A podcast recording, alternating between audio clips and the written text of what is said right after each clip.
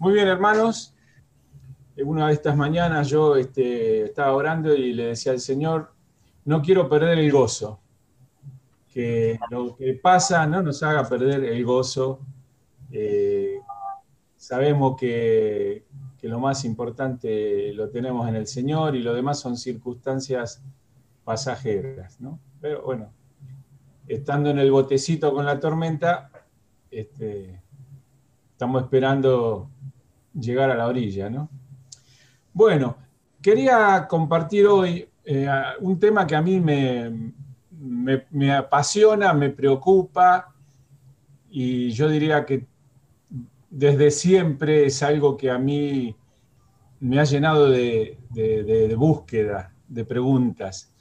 Una manera de decirlo es cómo ser cristiano en una sociedad post-cristiana o eh, decir vivimos como creemos. Pero el título que le puse para que ustedes lo tengan presente mientras charlamos es paradigmas. Paradigma, ¿qué es un paradigma? Conceptos, ideas que se aceptan como una verdad en un determinado tiempo o momento de alguna sociedad. Vamos a ver, eh, esta no es una palabra que esté eh, en la Biblia, pero van a ver, ahora vamos a entre todos pensar y reflexionar, es, un concepto que atraviesa toda la Biblia, ¿no? ustedes dicen, ¿qué tiene que ver esto, no? Pero piensen ustedes, por ejemplo, el rol de la mujer. ¿Cuál ha sido el rol de la mujer toda la vida? Que está asociado con otro concepto muy fuerte eh, en la historia de la humanidad, que es el patriarcado. ¿eh? ¿Qué, cuál, es, ¿Cuál era el paradigma? tal vez sigue estando todavía en la cabeza de muchas personas, ¿no? La mujer tiene que casarse y tiene que cuidar el hogar y criar hijos. Es un modelo que hemos tenido durante miles de años, ¿no? Tiene que ver tal vez con un, tema de, la biología, de la anatomía del hombre y de la mujer y que el hombre salía a conseguir comida y la mujer se quedaba en la casa. Y es la idea de de mucha gente todavía, ¿no? Piensen en otra cosa.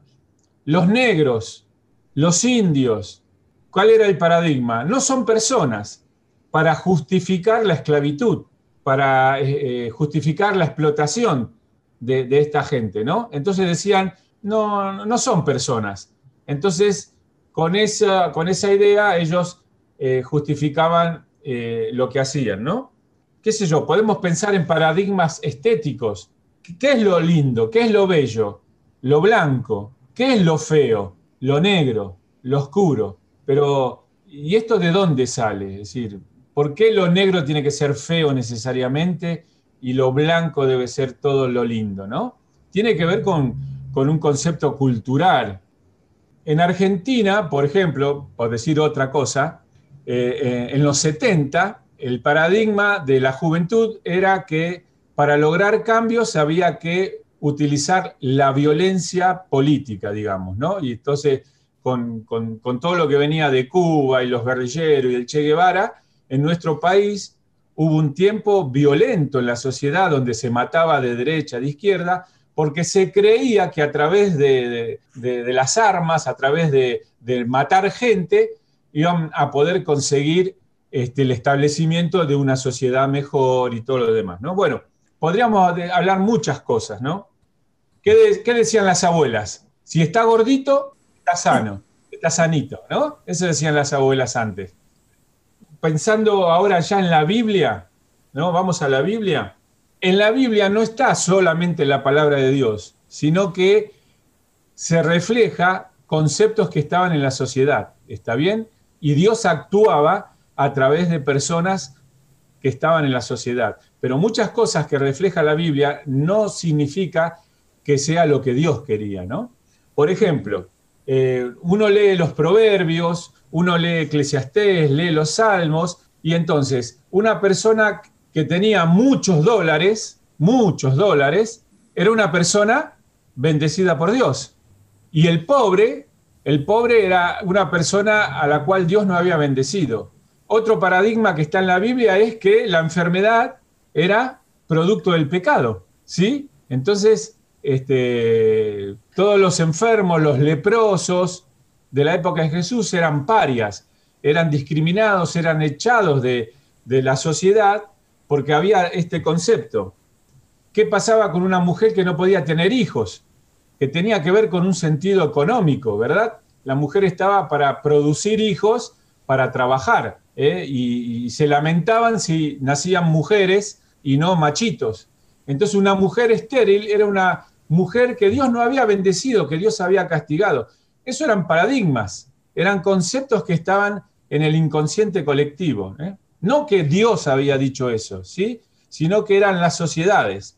En la época de Jesús, el paradigma que era, los publicanos son lo peor, los samaritanos son lo peor, ¿verdad? Y, eso estaba muy fuerte.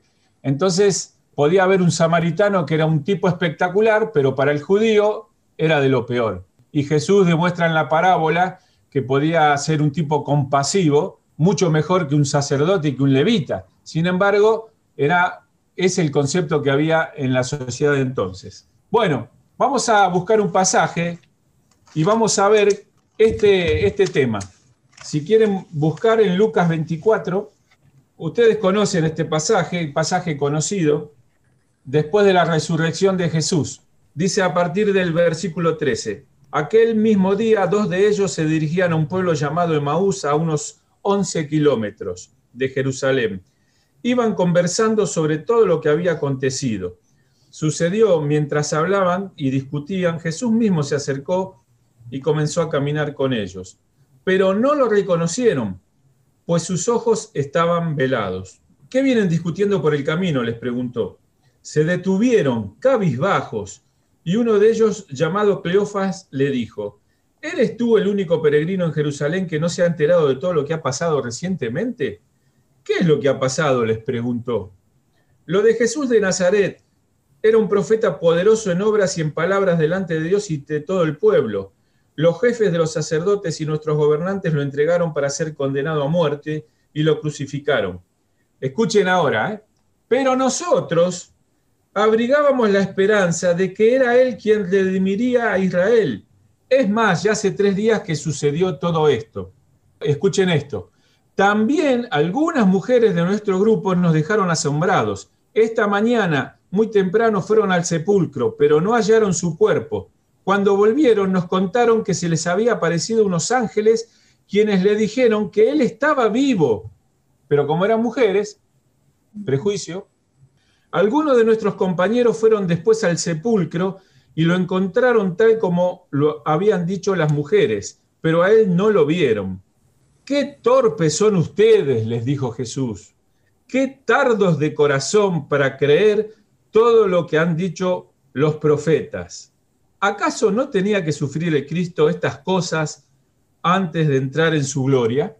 Bueno, y el pasaje sigue, se quedan a comer y cuando Jesús bendice, ellos ahí se dan cuenta que era Jesús y él desaparece. Vamos a pensar un poquito en estos chicos. Otra vez paradigmas. ¿Se acuerdan lo que creían los judíos del Mesías? Ellos lo dicen, ¿verdad? El Mesías tenía que ser un líder político, tenía que ser un líder militar. El Mesías los tenía que sacar de la opresión, de la explotación del imperio romano que había en ese entonces en el mundo antiguo. Ese era el Mesías que ellos esperaban habían malinterpretado las escrituras, las profecías, y esa era la verdad que ellos creían. Por eso no aceptaban un Mesías como Jesús se presentó. Ahora, estos dos dicen, ellos mismos dicen, algunas mujeres fueron al sepulcro y no encontraron al cadáver. Y después fueron Pedro y Juan y tampoco lo encontraron. Había pruebas. Sin embargo, ellos seguían estando amargados, tristes, angustiados, frustrados, se sentían fracasados, habían puesto toda su esperanza en Jesús, habían estado dos años y medio, tres años con Jesús y ahora se volvían a su pueblito con esa sensación de, ¿y ahora qué vamos a hacer? Todo lo que, la ilusión, todo lo que creíamos que iba a pasar con Jesús, se fue, se derrumbó todo. ¿verdad? En Marcos 9, Jesús les dice a los discípulos que es necesario que el Hijo del Hombre sea entregado y crucificado, pero va a resucitar. Jesús mismo se los había dicho. Sin embargo, ellos no podían creerlo. Yo pienso, ¿cuán fuerte es el poder de una mentira? ¿Cuán poderosa es una mentira que aún teniendo pruebas, uno sigue creyendo esa mentira, ¿verdad? Yo pienso, ellos habían visto cómo Jesús resucitaba a Lázaro, cómo resucitaba al hijo de la viuda, y no podían creer que Jesús iba a resucitar. No lo vamos a, leer porque se, se haría muy largo, pero yo acá les puse los paisanos de Jesús. ¿Está bien? En Marcos 6, Jesús va a Nazaret, va a donde se crió, y él va y predica sobre Isaías 61 el Espíritu del Señor está sobre mí. ¿Y qué pasó con los nazarenos? Lo rechazaron. ¿Por qué? Porque para ellos era Jesús, el hijo de José y María, el hijo del carpintero. Y decían, las hermanas y los hermanos de Jesús están acá entre nosotros. ¿Cómo este va a ser el Mesías? Tenían un, concepto, tenían una idea y no había manera de que cambiaran. Lo mismo les pasó a los fariseos y los saduceos. Tal vez las personas que primero que todos tendrían que haber aceptado a Jesús, ¿verdad? Los religiosos, los conocedores de la escritura. Sin embargo, fueron los peores enemigos, los, los que más eh, se confabularon y conspiraron para matar a Jesús.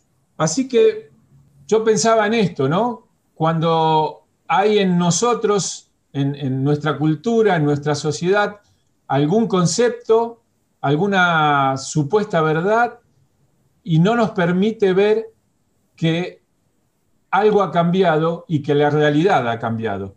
Estos dos discípulos caminaban con Jesús y no se daban cuenta con quién estaban caminando y seguían atados a, ese erróneo concepto y por eso seguían tristes y abatidos. El Señor Jesús rompió con paradigmas. El Jesús, Jesús, nosotros vemos en los evangelios que él enalteció a la mujer, ¿verdad? Tenemos muchos pasajes donde él eh, valora a las mujeres. De hecho, había muchas mujeres que eran discípulas del Señor, que le servían, que lo sostenían económicamente. Eh, la actitud de Jesús con los chicos, ¿eh? hasta los mismos discípulos decían, ah, los chicos son, son molestas, no, no, no, eran personas los chicos. Y sin embargo Jesús quería que los chicos vinieran a Él, Él los quería tocar, los quería bendecir, quería orar por ellos. La actitud frente a los enfermos, cómo Jesús eh, los tocaba, los leprosos, tenía compasión de ellos. Él predicó y, habló sobre a, a los pobres, ¿verdad? Los pobres de la tierra, decían. Bueno, y por supuesto se enfrentó a los paradigmas de los fariseos y saduceos. ¿eh? En el Sermón del Monte Jesús dice a la gente que lo está escuchando, ustedes escucharon que les dijeron, oísteis que fue dicho, pero yo les digo, o sea, Jesús le va a dar la real interpretación a lo que era la palabra, a lo que era la ley. ¿eh? Es más, Jesús acusó duramente a los fariseos porque decía, ustedes no van a entrar al reino de los cielos y no dejan entrar a nadie. Ciegos guía de ciegos, decía Jesús, ¿no? Eh, así que Jesús no, no se adecuó a los conceptos que había en la sociedad. Ahora, no necesariamente los paradigmas son malos, responden a un tiempo, a una época, ¿verdad?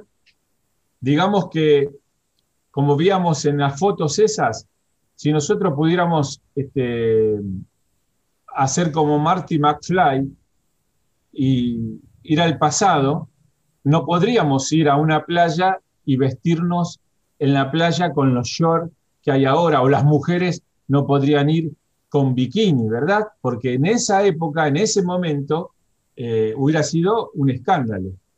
Ahora, hay un pasaje que se los voy a leer en Segunda Reyes,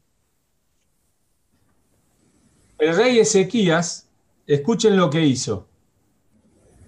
Además, destruyó la serpiente de bronce que Moisés había hecho, pues los israelitas todavía le quemaban incienso y la llamaban Nejustán, que quiere decir serpiente o bronce.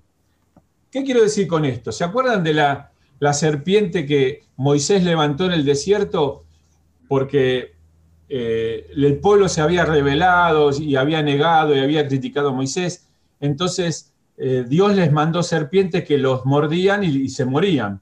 Entonces el pueblo clamó y eh, Dios le dice a Moisés, bueno, levanta una serpiente de bronce y todo aquel que mire la serpiente de bronce con fe, creyendo, se va a sanar.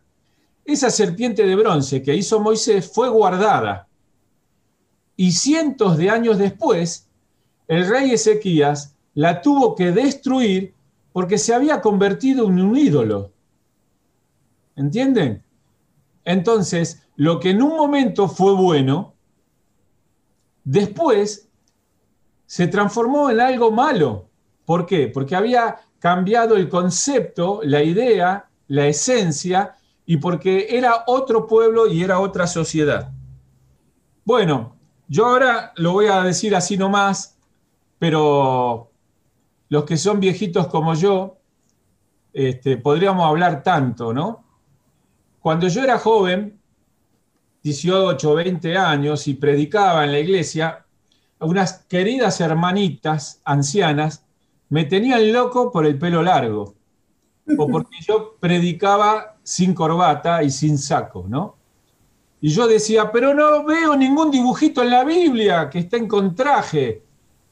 Cuando apareció Dios llega al hombre, la versión popular del Nuevo Testamento, yo hice que sacaran todas las versiones viejas de... ¿Se acuerdan que teníamos en los templos los bancos que teníamos para poner eh, la Biblia y los himnarios? Y eso era de la iglesia, ¿no? Entonces el que no llevaba Biblia, himnario, este, podía usarlo. Bueno, cuando nosotros hicimos poner en todos los bancos este, la versión popular, Mm, venían hermanos y, me decían después del culto que había que leer la Biblia como corresponde, o sea, la versión Reina 60, nada más, ¿no?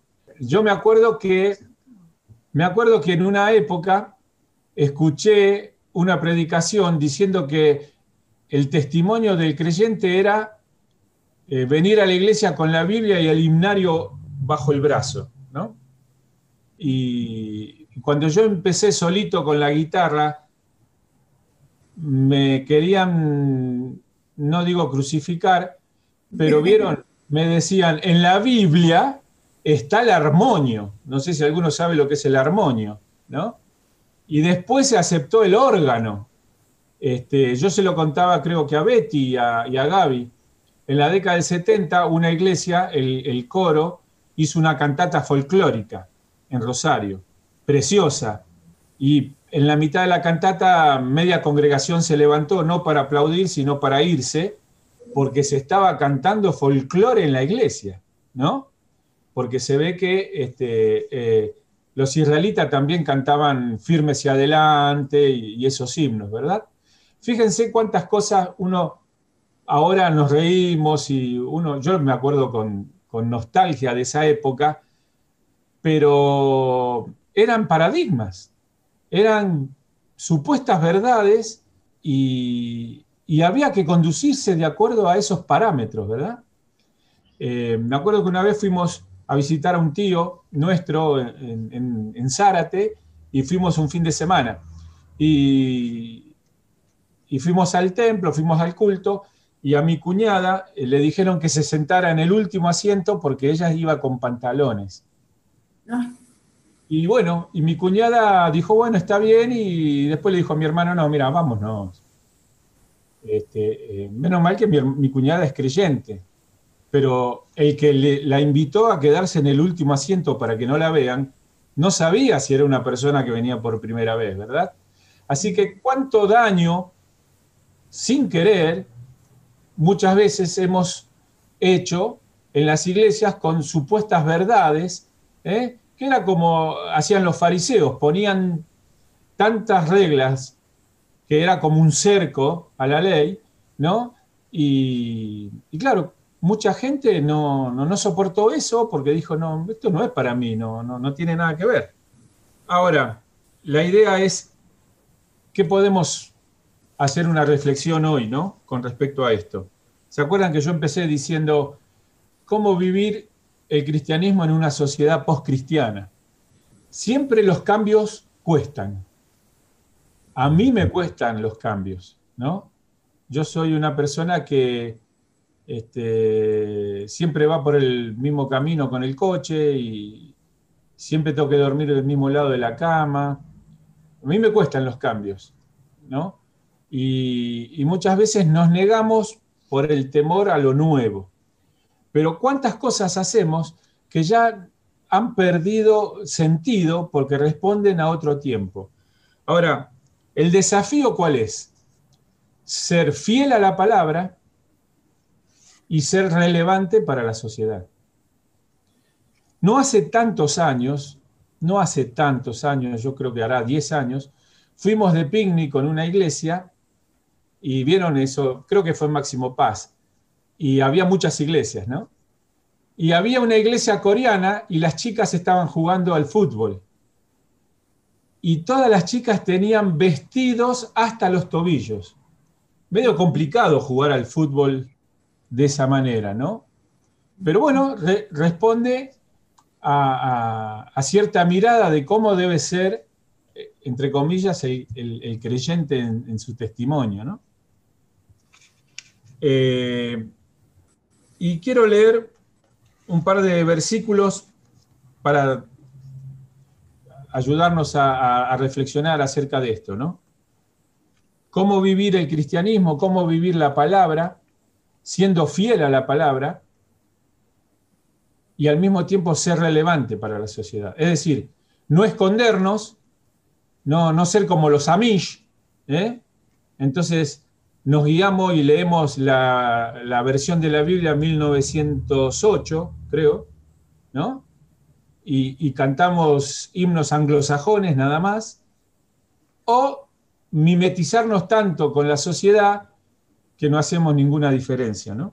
El Señor Jesús dijo, el cielo y la tierra pueden pasar, pero mi palabra no pasará, ¿no? Y como decíamos antes cuando aprendíamos de la Biblia, la Biblia es atemporal. ¿eh? los principios, las enseñanzas que nos da la palabra de Dios eh, son para cualquier contexto. Eh, el tema y el desafío está en cómo encarnar esa palabra en la sociedad actual. Y en Juan 8, 32, el Señor Jesús dice que si Él le dice a los judíos, ¿no? Ustedes van a ser verdaderamente libres si el Hijo les da la libertad. Entonces, este, si tenemos la verdad, ahí realmente somos libres. Y hay un versículo que está en Romanos 12.2, muy conocido, ¿no? Y a mí me parece muy interesante esta palabra de, de Pablo, hablándole a la iglesia de Roma. Dice, no se conformen Está bueno esto. No tomen la forma. Otra versión dice, no se amolden. ¿Vieron como los, cómo es que se llamaba los, chicos cuando iban a la playa con los, animalitos de plástico y le ponían la arena mojada? Entonces la arena tomaba la forma de, de las figuras, ¿no? No se amolden, no tomen la forma, no imiten, dice otra versión. No se conformen a la cultura del mundo, sino transfórmense, metamorfosis, por medio de la renovación de vuestro entendimiento. ¿no? Entonces el desafío es cambiar la mente sin amoldarse a la cultura, sin amoldarse a la sociedad. Y este es un tema interesantísimo que no, voy a decir nada, pero a mí me, me apasiona esto. Vivimos en una época donde lo que a mí me gusta, lo que a mí me hace bien, entonces dale para adelante, ¿no? Hace 50 años atrás, me acuerdo que predicábamos y, le decíamos a la gente, la Biblia dice, y la gente tenía cierto respeto por la Biblia. Hoy en día, todo es relativo, todo es placer, hedonismo. Entonces, bueno, sí, la Biblia, y bueno, pero ¿y por qué la Biblia es la verdad? Y también podemos escuchar lo que dicen los Sare Krishna y lo que dicen eh, los de la nueva era, ¿no? Este, ha cambiado tanto que nosotros ahora nos tenemos que dar cuenta de cómo presentar la verdad del Señor, ¿no? Entonces, eh, muchas veces parece mentira, pero nosotros también vivimos eh, con estas ideas que la sociedad en la que vivimos cree, y entonces no nos damos cuenta cómo también en, la iglesia se ha metido todo esto, ¿no? Y yo he escuchado a creyentes que dicen, Dios no me puede perdonar, ¿no? Cuando la palabra es, clarísima en este sentido, ¿no? Sin embargo, muchos dicen, Dios no me puede perdonar. Eh, o eh, yo no puedo cambiar, ¿no? Y, acabamos de leer que el desafío es transformarnos, cambiarnos eh, por medio de la renovación de, nuestra mente. Em, lo leí en algún lado que Abraham era viejo y sin hijos, y sin embargo fue el padre de Israel y el padre espiritual de todos nosotros. Moisés estuvo 40 años entre ovejas y fue la persona usada por Dios para libertar, liberar a Israel de Egipto.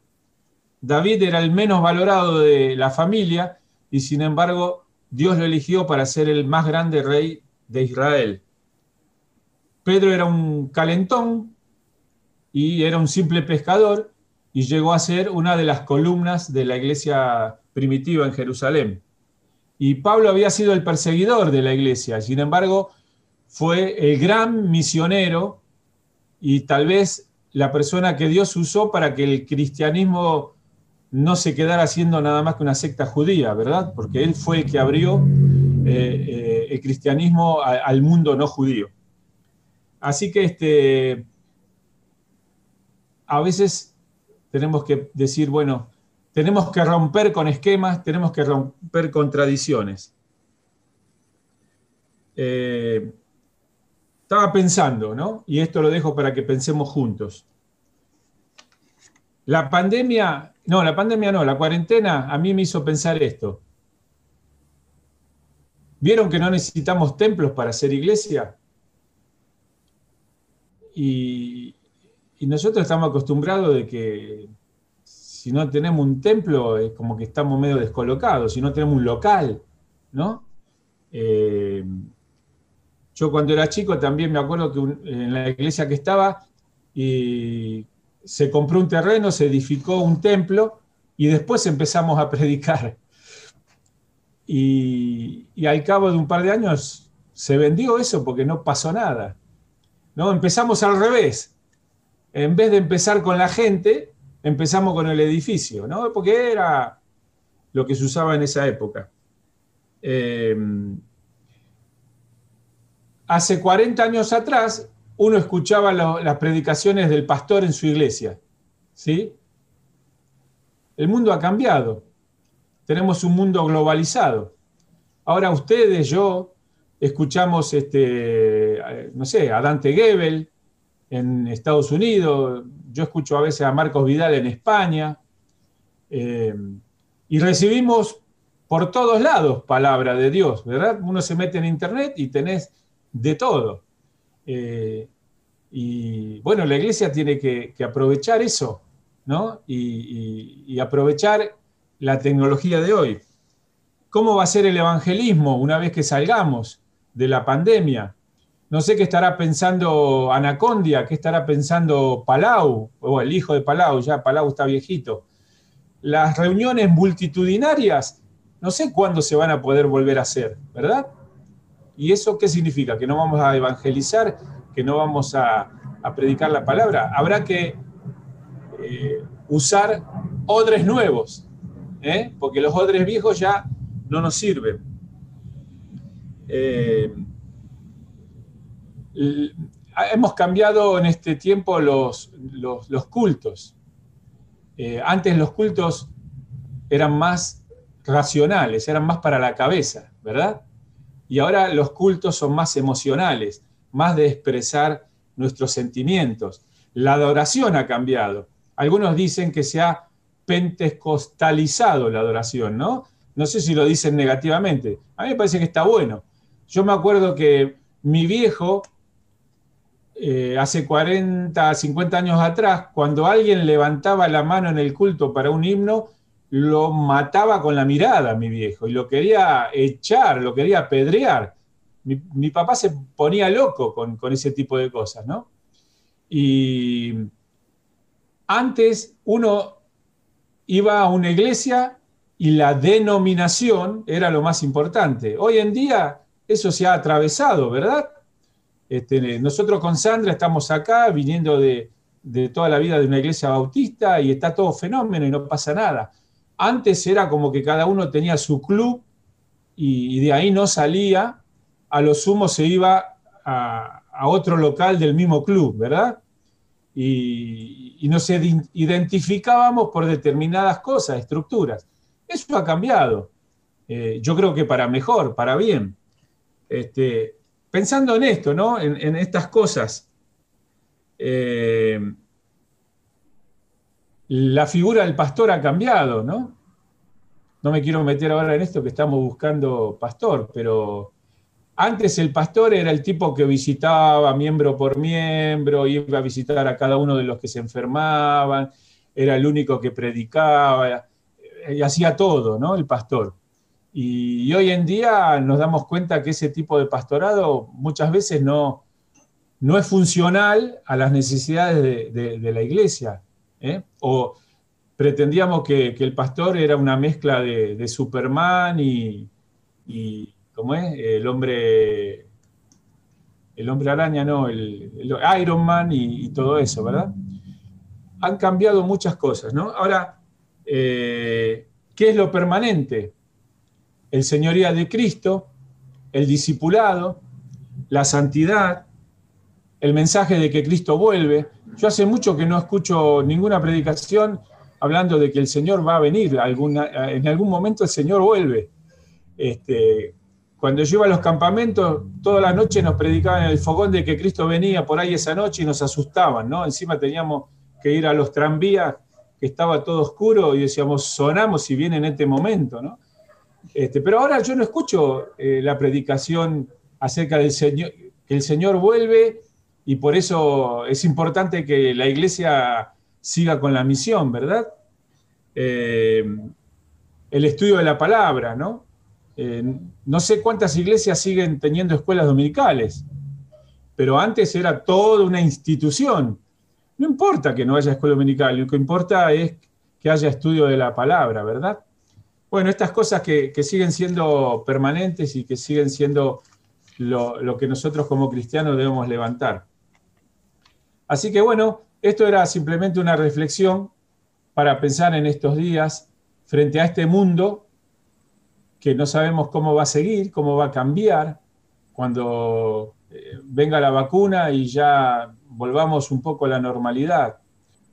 Pensaba en, en las oraciones que hemos tenido, ¿no?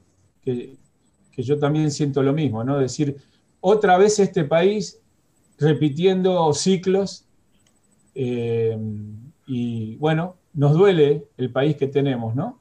Pero ahí está el desafío, como decía Carmelo, para, el creyente de, ver más allá de la coyuntura y encontrar en la palabra la respuesta, ¿no?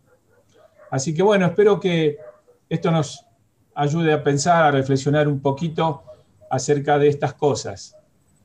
¿Cuáles son las cosas que tenemos que dejar de estructuras viejas, de estructuras que respondían a un pasado y tenemos que desafiarnos a ser creativos y, seguir siendo fiel a la palabra, pero ser relevante a la sociedad, ¿no? Ser sal, ser luz eh, y que la gente que necesita al Señor pueda encontrar en nosotros las personas que, pueden compartir eso.